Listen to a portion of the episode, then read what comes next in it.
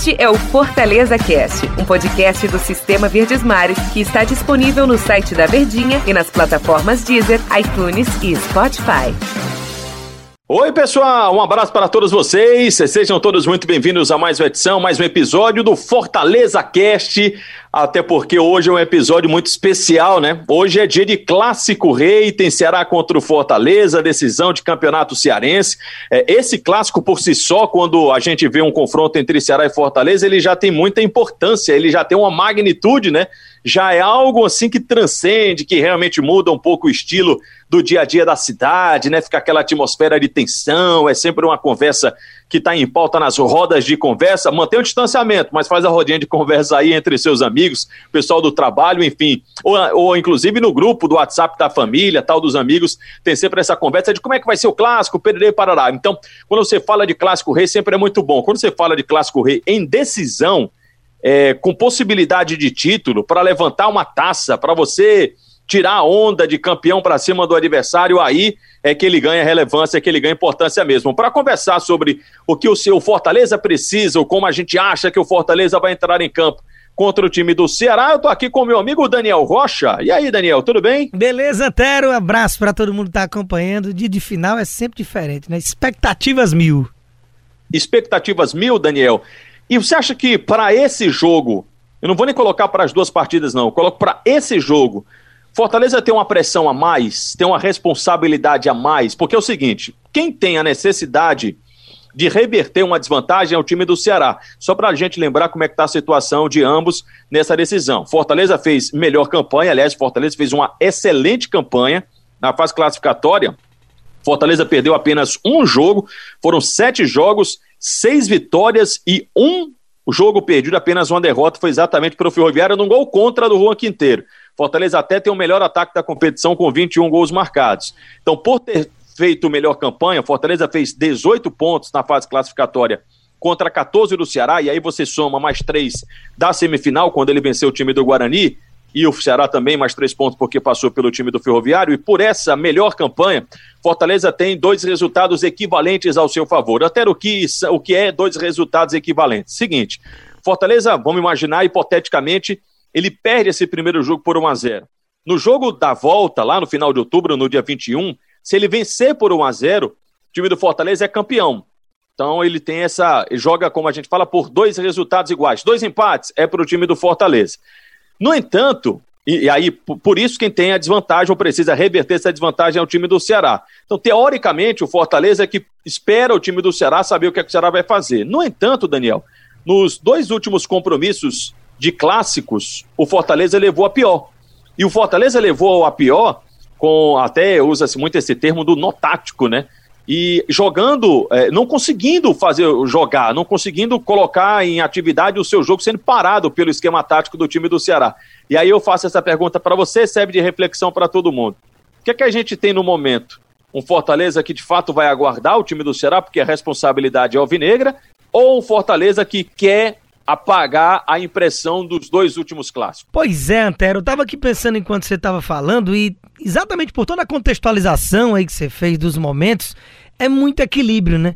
Porque se de um lado no que até muitos torcedores agora, né, antes de ser derrotado num clássico de final, dizem que é para priorizar o brasileiro, Fortaleza vem de um momento mais interessante, de quatro jogos de invencibilidade, torcedor tá satisfeitíssimo com o que está vendo, porém, em clássicos, como você falou, são duas derrotas seguidas em dois jogos importantes, a última pelo próprio brasileiro e a outra numa semifinal de Copa do Nordeste, e as duas com o famoso notático do técnico adversário do Guto Ferreira.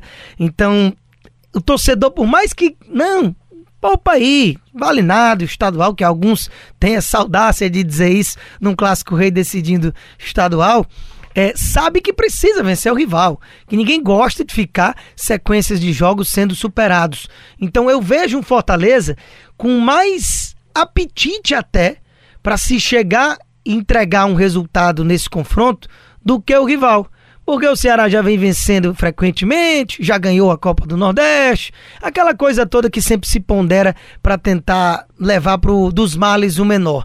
Mas de característica de jogo para esse confronto nessa primeira final, eu imagino, mesmo Fortaleza tendo a vantagem dos dois resultados iguais, de um desenho muito parecido.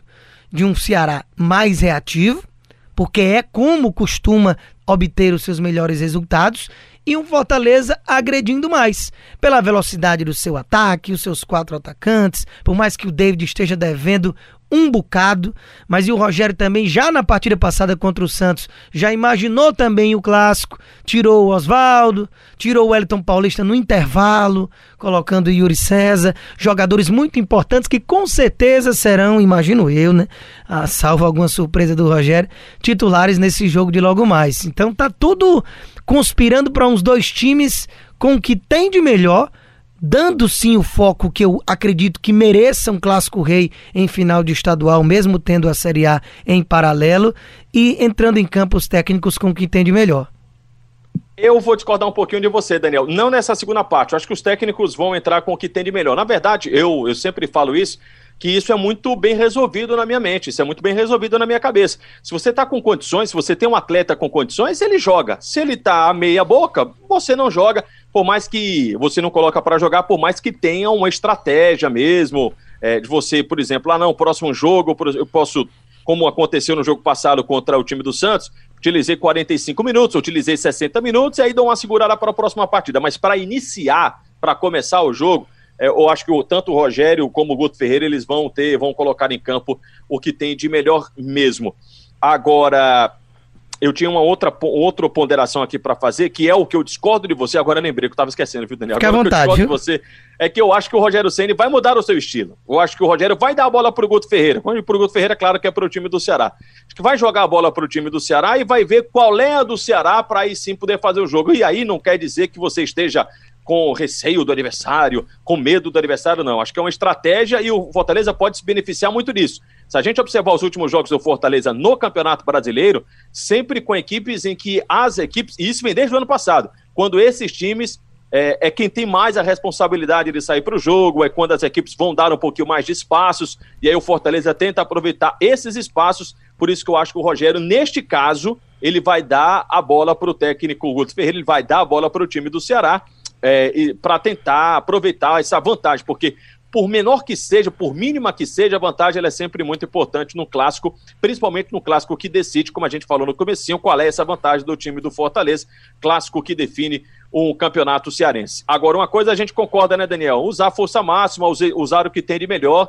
É, é um jogo, claro, que quebra aí uma sequência. O Rogério tinha falado que precisava sempre de mais tempo. Ele sempre fala isso, né? Que o tempo atrapalha muito, ou pouco tempo, o tempo que ele não tem atrapalha muito o Fortaleza. E nas duas semanas em que ele teve tempo, Fortaleza venceu o líder o Internacional e empatou com o Santos fora de casa. Duas grandes atuações. Agora eu acho, Daniel, que é isso que vai acontecer, né? Que o técnico Rogério Ceni vai dar a bola para o Guto Ferreira para tentar, porque por mais que você tenha uma vantagem pequenininha, mas qualquer vantagem ela é importante para o time do Fortaleza, para qualquer equipe, né, num clássico, conquistar um título é, regional. O Rogério sempre pede muito tempo, né? E quando ele teve esse tempo, ele conquistou bons resultados. Ele venceu o Internacional, teve praticamente uma semana cheia, e na semana seguinte, onde ele teve também uma semana totalmente cheia, ele empatou com o Santos fora de casa. Agora ele tem que se acostumar, porque é uma constante no futebol brasileiro, esse calendário apertado, e em meio a esse aperto do calendário do futebol brasileiro, porque se fosse um jogo comum, você poderia ter uma estratégia até de segurar um pouquinho o adversário. Mas pensando no clássico, pensando numa decisão, acho que o Rogério Ceni vai com força máxima, viu, Daniel? Eu, eu imagino que seja isso mesmo, porque, como eu falava, né, no início aqui do raciocínio do primeiro comentário no podcast, de que tem alguns torcedores na poupa, estadual, importante é a Série A, mas vai perder uma final de estadual para o maior rival, vai perder no mesmo ano, como o Fortaleza aproveitou no ano passado esse momento, né, de ser campeão da Copa do Nordeste e do Campeonato Estadual. Você viu o Ceará ser bicampeão invicto. Você vai ver o time ser campeão cearense de novo? Não, o importante é o brasileiro. A gente sabe que não, se tivesse que escolher realmente, ou é um ou era o outro, era a Série A. Mas não precisa disso também. Se os jogadores tiverem condições de entrar em campo em alto nível, sem comprometer ou questões de lesões, que aí a própria fisiologia já entra em ação e nem deixa o técnico escalar caso ele queira, aí vai ser realmente todo mundo com o que tem de melhor e que a gente veja um grande clássico, né? Um ba uma baita decisão com toda aquela rivalidade. Infelizmente, sem o Castelão lotado como se caracteriza, mas é um momento ímpar que infelizmente estamos passando e mais perto do que longe de atravessar. Então é, é o que tem para hoje, mas não vai deixar de ter muita emoção, não. Pessoal, amanhã, assim que o jogo terminar, na verdade, hoje, assim que o jogo terminar, a gente vai ter essa análise de como foi o resultado do time do Fortaleza, como é que foi a atuação do time do Fortaleza contra o Ceará, em mais um episódio aqui do nosso Fortaleza Cast. Então, por hoje é só. Daniel, obrigado, hein? Tamo junto sempre. Até a próxima. Valeu, pessoal. Então, até a próxima para a gente analisar tudo do clássico. Valeu, pessoal.